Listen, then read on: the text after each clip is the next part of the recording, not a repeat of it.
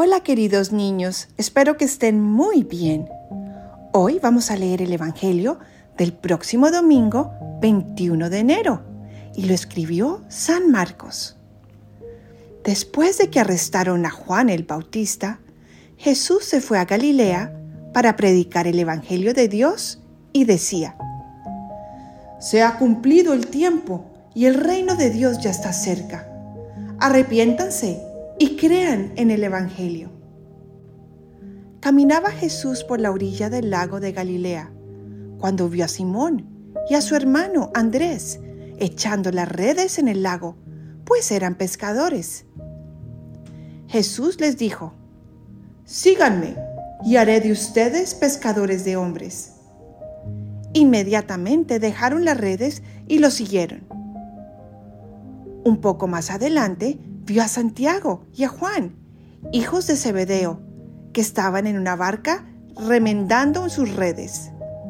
Los llamó y ellos, dejando en la barca a su padre con los trabajadores, se fueron con Jesús. Palabra del Señor. Gloria a ti, Señor Jesús. Ven Espíritu Santo e ilumínanos para entender lo que nos quieres enseñar con este Evangelio. Niños, creo que todos los que escuchamos este Evangelio creemos que Jesús es Dios y que nos ama muchísimo, ¿verdad? En este Evangelio, Él llama a sus primeros discípulos y les dice que vengan, lo sigan y cambien de corazón para un corazón lleno de amor y confianza en Él. Jesús también nos llama a nosotros. Y ya le dimos el sí, ¿verdad? Queremos que Él sea nuestro gran y mejor amigo. Pero ese sí debe ser recordado cada día, cada minuto. ¿Cómo? ¿Cada minuto? Claro, porque cada minuto tenemos decisiones para tomar.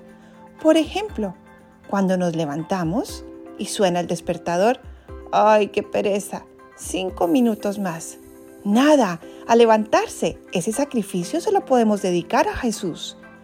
O nos levantamos y podemos tender la cama o dejarla destendida. Nada, esto también te lo ofrezco Jesús para convertirme en un niño o una niña más organizada y diligente. Y cuando vamos en el desayuno, ay no, voy a dejar la mitad de mi leche o no me voy a comer esta fruta que no me gusta. Nada, niños fuertes y sacrificados por Jesús lo voy a hacer y sin hacer caras. Cada día, cada momento, niños, podemos tomar la mejor decisión y además ofrecérsela a Jesús, sobre todo con muchísimo amor. Cuando estamos en el colegio y estamos comiendo algo rico que nos mandaron de onces y alguien nos pide para compartir y realmente no queremos, lo haremos por Jesús. Claro, toma un poquito. Y en nuestra mente y en nuestro corazón le decimos, Jesús, no quiero compartir, pero lo hago por ti. Entonces, niños, seguir a Jesús no solamente es decirlo en voz alta, es cada día en nuestras decisiones, en nuestras acciones y en lo que hagamos con los demás, hacer sacrificios y actos de amor y de alegría por los demás, siempre ofrecidos a Jesús.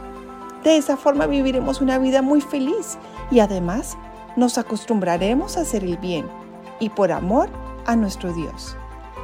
Bueno, niños, entonces en la próxima vez que vayamos a misa y en nuestras oraciones, démosle gracias a Dios por darnos tantas oportunidades de demostrarle nuestro amor amando a los demás. Los quiero mucho, mucho y nos escuchamos la próxima vez.